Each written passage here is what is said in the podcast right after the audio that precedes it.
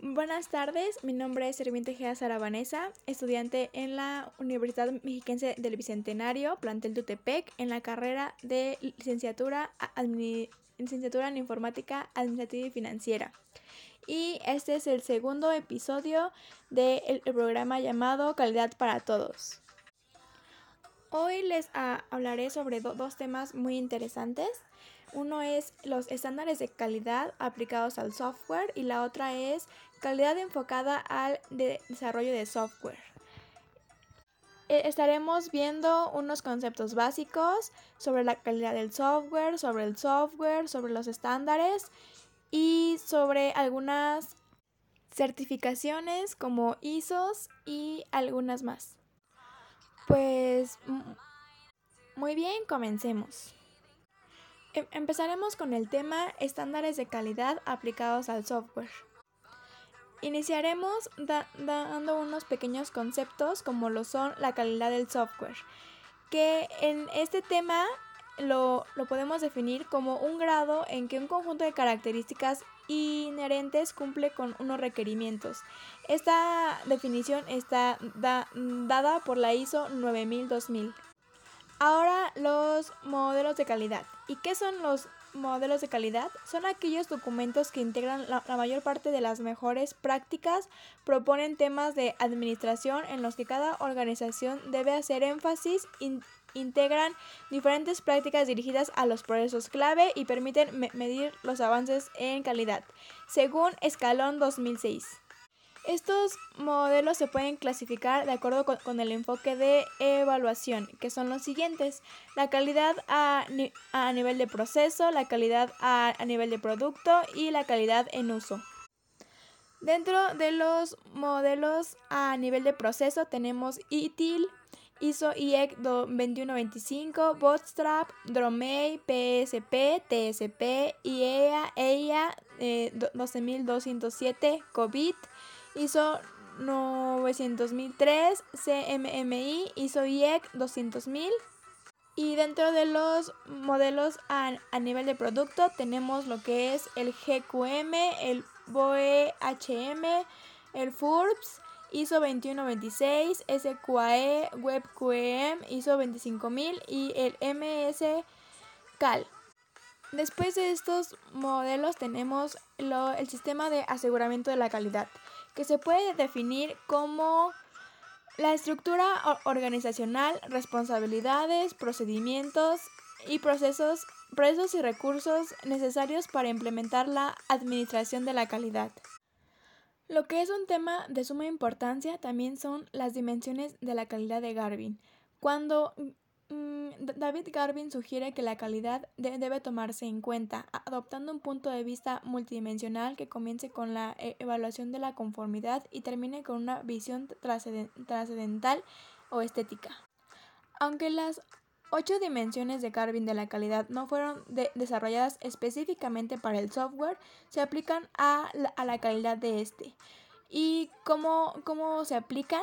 Pues con unas pequeñas palabras o preguntas clave que podemos ah, aplicar a, a nuestro proyecto de software. La primera sería la calidad del, del, desempeño, que las preguntas serían, ¿el software entrega todo el contenido, las funciones y las características especificadas como parte del modelo de requerimientos de manera que da valor al usuario final?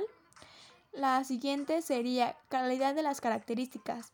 El software tiene características que sorprenden y agradan la primera vez que lo emplean los usuarios finales. La siguiente sería la confiabilidad. El software proporciona todas las características y capacidades sin falla. Está disponible cuando se necesita. Entrega funcionalidad libre de errores. Y la siguiente sería la conformidad. El software concuerda con los estándares locales y externos que son relevantes para la aplicación. Concuerda con el diseño de facto y las convenciones de código por ejemplo, la, interfaz de usuario está de acuerdo con las reglas aceptadas del diseño para la selección de menú o para la entrada de datos. Las siguientes cuatro serían la durabilidad, el servicio, la estética y la percepción, que tienen preguntas clave cada una, como el software puede recibir mantenimiento, cambiar o corregirse sin la generación inadvertida de eventos colaterales o existe la posibilidad de que el software reciba mantenimiento o correcciones en un periodo de, tiempo breve, además de, de que en ciertas situaciones existen prejuicios que influirán en la percepción de la calidad por parte del usuario. Muy bien, e, en el capítulo, en el primer capítulo vimos lo que es Moprosoft, el ISO 9000-2000 y ahora seguiremos con lo que es Spice. ¿Pero qué es Spice? La ISO IEC TR 15504, conocida como Spice, Software Process Improvement and Capability de Determination, es un modelo de evaluación y mejora de los procesos de desarrollo y mantenimiento de sistemas y productos de software. El estándar ISO 15504 es una herramienta que ayuda a reducir costes y mejorar la calidad evitando problemas. Proporciona todas las facilidades para la eh, evaluación del proceso y establece los requisitos mínimos para realizar una evaluación que asegure la repetibilidad y consistencia de las valoraciones obtenidas. El objetivo principal de e-, evaluar estos procesos es conocer la capacidad que tiene que tienen en una organización. Después de, su ejecución se debe obtener la información relevante de cada proceso y el punto hasta el cual estos cumplen con su propósito. El SPICE puede ser eh, un, marco de, referencia para determinar las fortalezas y debilidades de los procesos, mejorar los procesos de software y medir sus mejoras. Aquellos que adquieren un sistema para eh, evaluar la capacidad de los proveedores de sistemas Determinar los riesgos de negocio para una empresa que considera desarrollar un nuevo producto de software o servicio. El SPICE tiene las siguientes características, como marco de referencia para determinar las fortalezas y debilidades de los procesos, como ya, ya lo había mencionado anteriormente. También es, es, aplicable a cualquier organización o empresa que quiera mejorar la capacidad de cualquiera de sus procesos de software.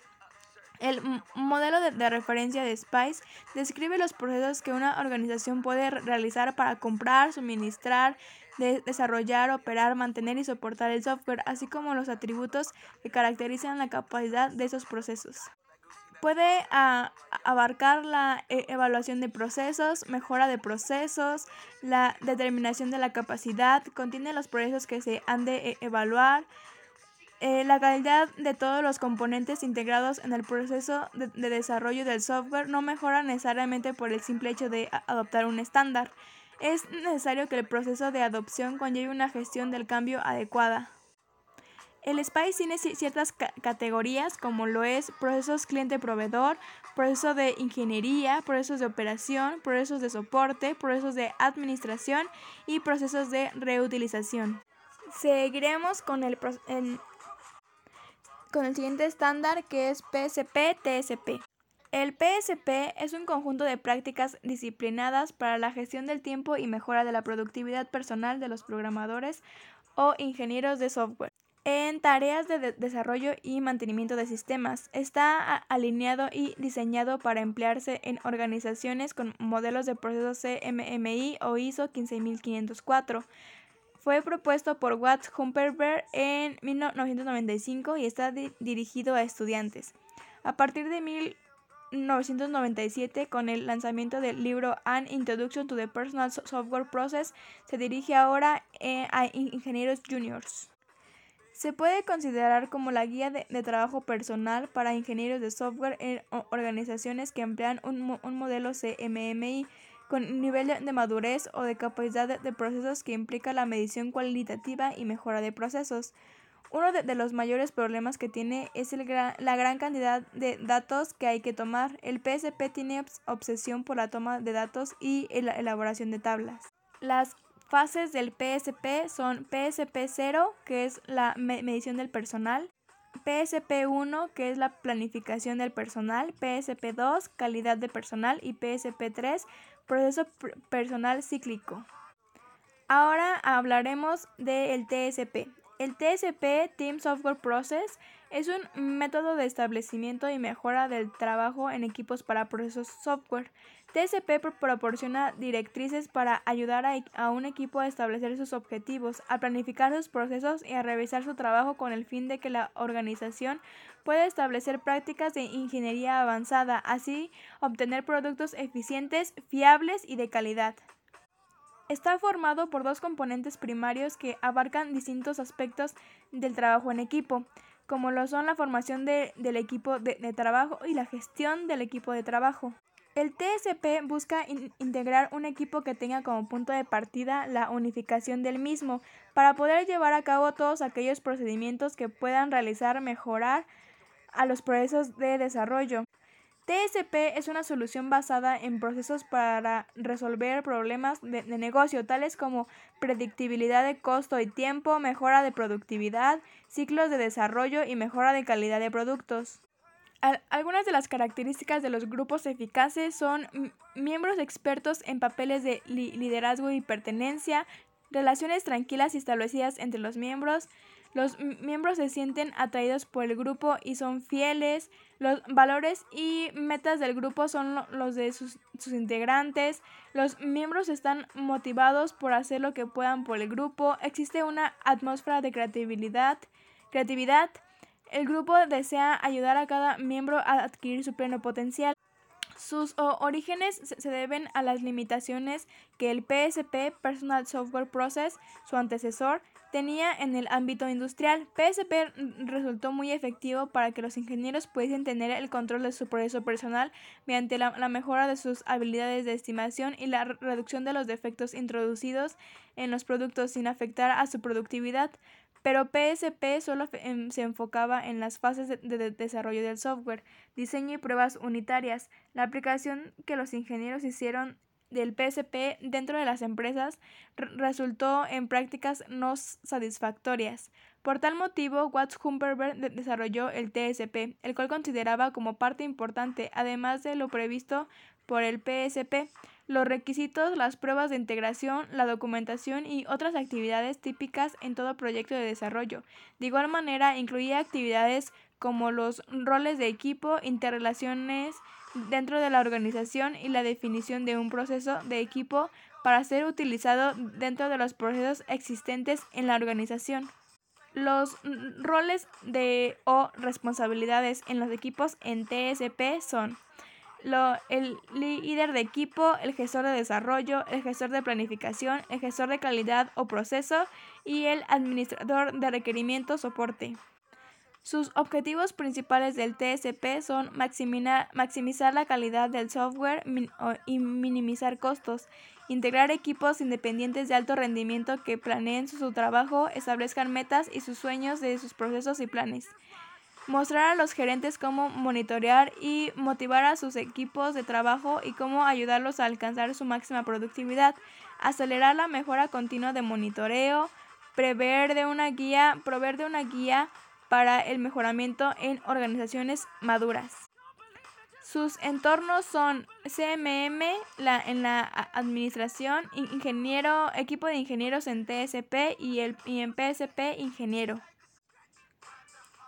Existen tres niveles operacionales para el CMMI para capacidad organizacional, el TSP para productos con calidad a tiempo y en costo y el PSP para disciplina y competencias individuales. Sus ventajas son la mejora de la productividad de las personas, la mejora en los hábitos de programación, se trabaja con un plan con una base de estimación más certera al ser realizada por el equipo.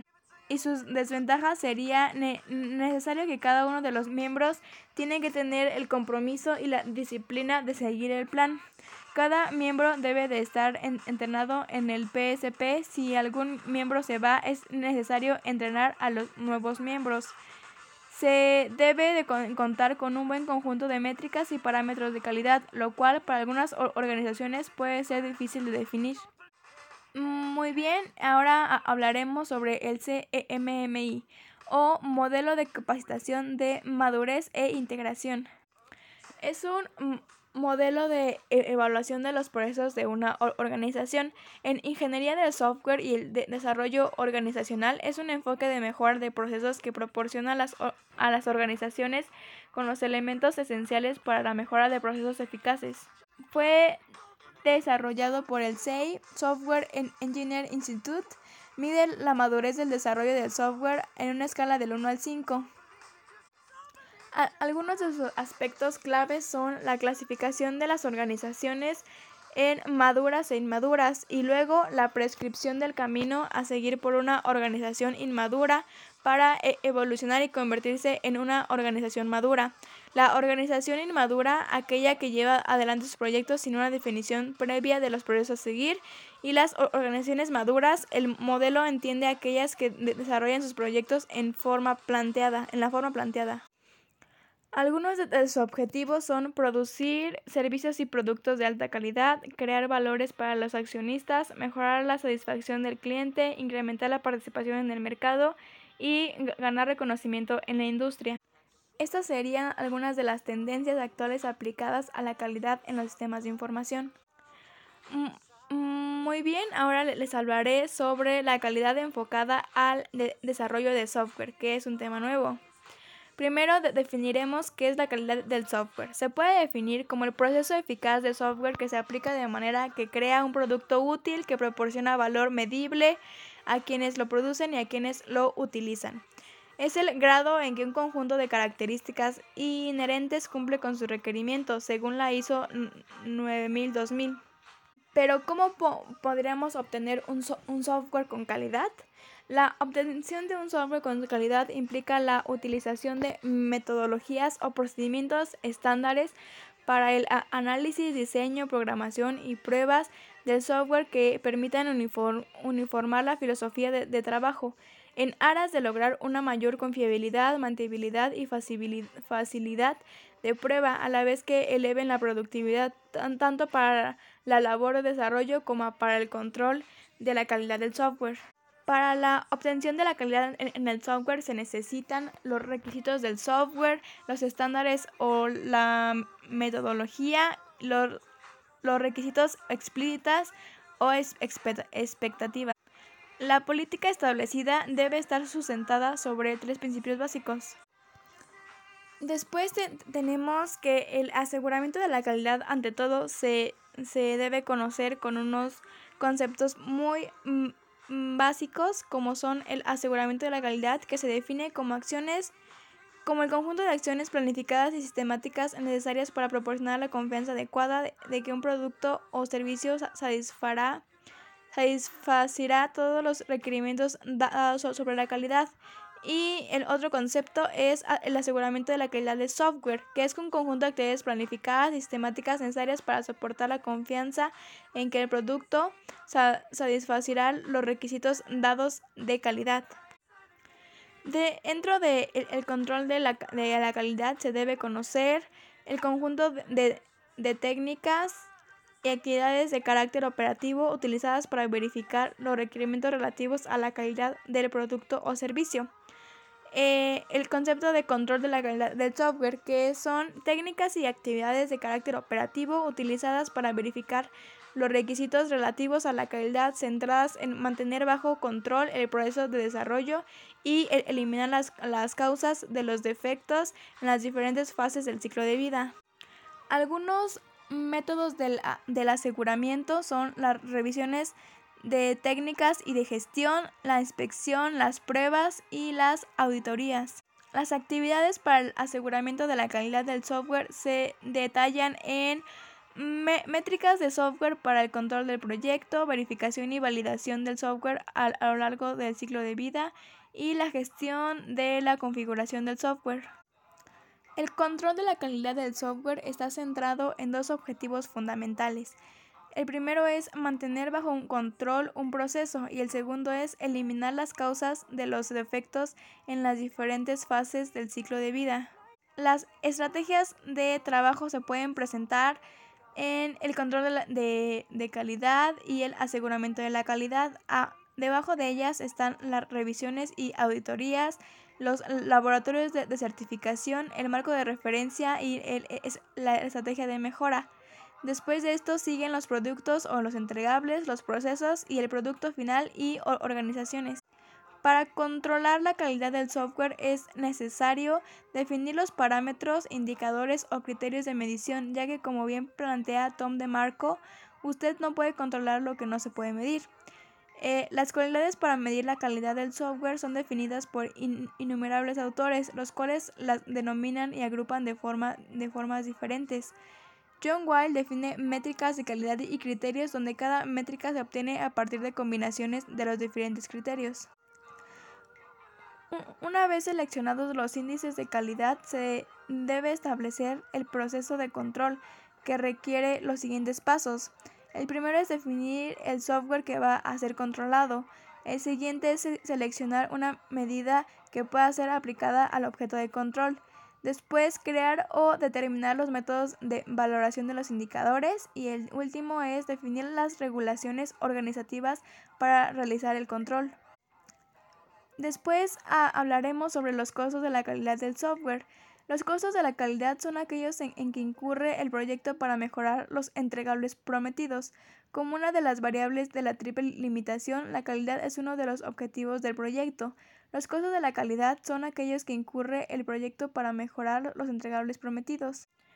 Estos costos pueden ser de dos tipos, el costo de los costos de prevención, que están causados por las medidas tomadas en el proyecto para prevenir defectos o problemas en los entregables para evitar la aparición de errores, y los costos de e-, evaluación, que están causados por las medidas tomadas para e-, evaluar los entregables una vez producidos y corregirlos si es necesario.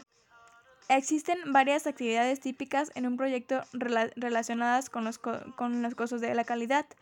La primera es la, es capacitación, que está relacionada con los costos de prevención, el mantenimiento, que también está relacionada con los costos de prevención, las pruebas, que está relacionada con los costos de e, evaluación, y las auditorías, que también están relacionadas con los costos de evaluación. Los factores que determinan la calidad del software se pueden clasificar en dos grandes grupos, según Pressman los factores que pueden ser medidos directamente y los factores que solo pueden ser medidos indirectamente.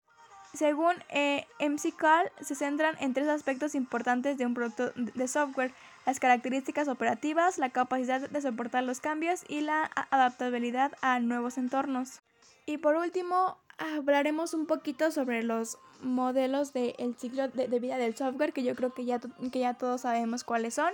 Pero por último mencionaré algunos como son el modelo en cascada mejorado, el modelo de, desarrollo incremental, el modelo evolutivo y el modelo de prototipado de requerimientos.